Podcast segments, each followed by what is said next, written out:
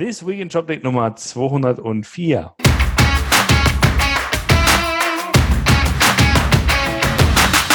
Schönen guten Abend, Martin. Hallo, Roman. Es ist äh, Donnerstag, der 2. Juli.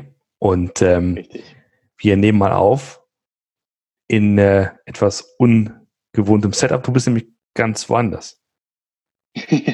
ja, äh, Kita-Schließzeit. Ich bin im Urlaub. Glückwunsch. Sehr genau, schöne Grüße von Usedom diesmal. Alles richtig gemacht. Äh, hier, hier, mit dem Reisesetup, aber sonst ja. äh, alles gut. Äh, Wetter ist ein bisschen wechselhaft, aber Fahrradbar. Ich habe mir heute, äh, ich war heute in Peenemünde. In Peenemünde. Äh, schon mal gehört? Na, nee, natürlich. Nee. Solltest du? Sollte ich, okay. Äh, dort hat nämlich damals Werner von Braun seine V2s immer gestartet. heute gelernt. Also, okay, okay. Brenzlig. Brenzliche Situation, ja. Mhm. Gut, wie kommen wir jetzt von, von, von Werner von Braun zum E-Commerce?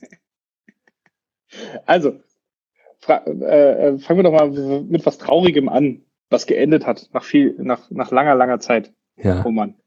Genau, nach langer, langer Zeit müssen wir den Einsatzstrang von Magento zu Grabe tragen. Das ist äh, vor zwei, vor drei Tagen passiert, am 30. War, mhm. ist der Support ausgelaufen.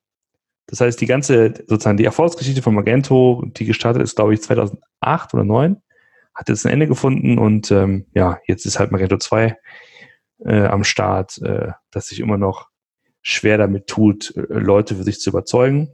Und deswegen äh, ja, gibt es gerade immer noch so, also gibt es sozusagen sehr viel Bewegung gerade im Markt, weil sich die Menschen überlegen müssen, okay, was machen wir denn jetzt überhaupt, wenn jetzt der Support ausläuft für Magento 1 und ich bin noch drauf.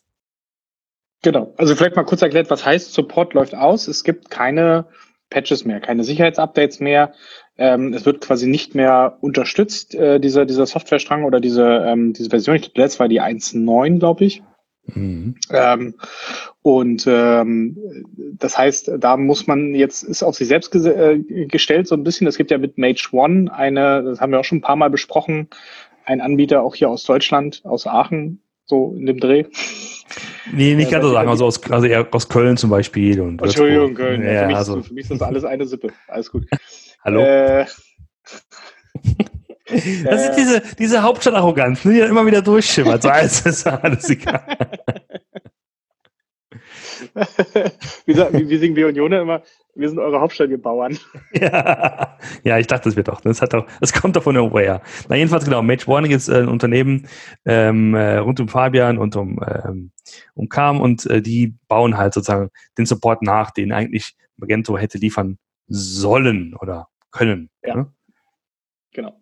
Genau, und es gibt Magento 2 und ähm, aber das wird halt nicht so angenommen. Also gerade die von dir jetzt angesprochenen, äh, es wurde ja neulich erst vor, vor na, zwei Wochen ist das jetzt her, der, der Shopware Community Day, haben wir auch schon kurz angeteasert.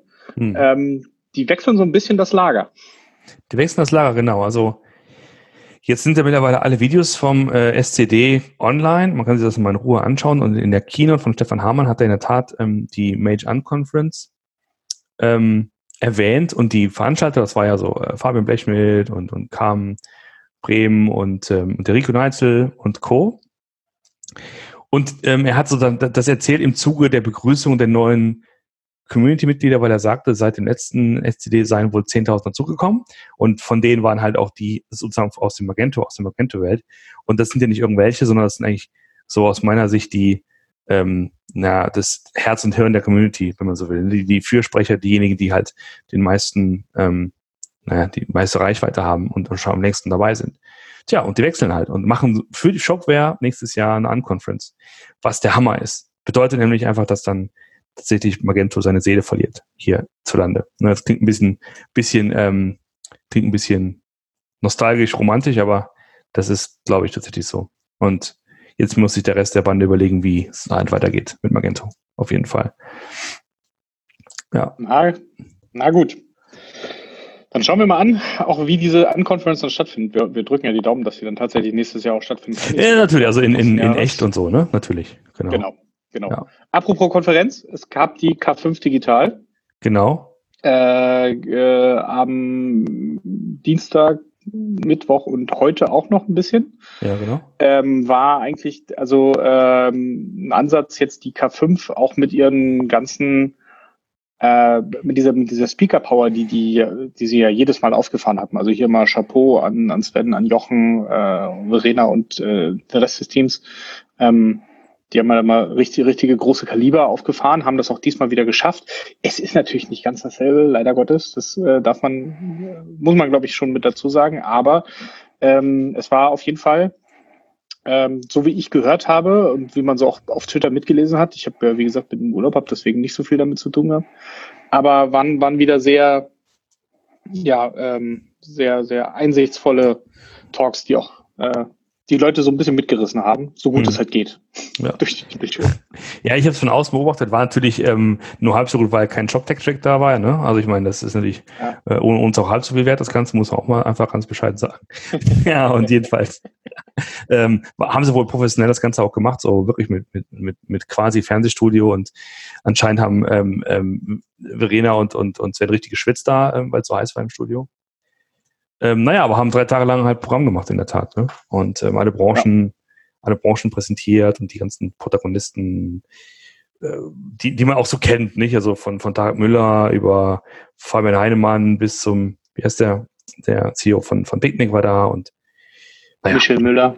Genau, das, äh, genau. Also ja, vielleicht gibt es irgendwie irgendwo Aufzeichnungen, aber ich habe es jetzt nicht live verfolgt. Ja, es gibt jetzt ja den, den K5 Club. Also früher, früher gab es ja die K5 Liga, jetzt gibt es den K5 Club. Ja. Ich glaube, die K5 Liga gibt es immer noch, weiß ich auch gar nicht. Äh, auf jeden Fall in dem Club äh, kannst du quasi Mitglied werden als, als Einzelperson, nicht wie bei der Liga, das war ja eher so eine, so eine Dienstleisterverzeichnis. Ja. Ähm, bei dem Club, da hast du dann aber zum Beispiel Zugriff auf die Videos von der K5 Digital. Ah. Also die wollen da wirklich so, so, so ein bisschen so, so ein digitales Happening, möchte ich jetzt fast sagen, erzeugen äh, und einfach diese, diesen, diesen Content auch noch weiter verlängern. Da bin ich auch mal gespannt, wie das, äh, wie das sich so niederschlägt. Weil, muss man auch ganz klar sagen, ne, äh, die K5 GmbH ist primär eigentlich eine, eine Eventfirma.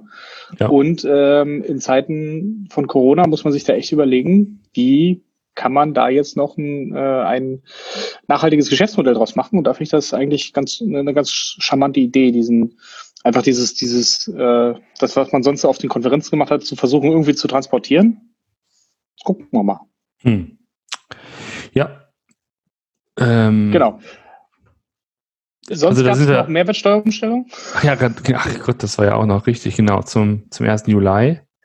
Ähm, ich habe jetzt irgendwie gar nicht mitbekommen, dass es irgendwie, ich glaube, bei Amazon gab es einen, Hiccup. Ähm, ähm, ansonsten nicht viel gehört tatsächlich von, ähm, ob es irgendwie jetzt Konsequenzen gehabt hätte, weil es ist natürlich schon, schon, eine, schon eine große Umstellung, die dann kurzfristig kam. Ne? Und wenn du halt ein riesen fettes Ökosystem hast an Software und das umgestellt werden muss, das ist schon, glaube ich, nicht trivial.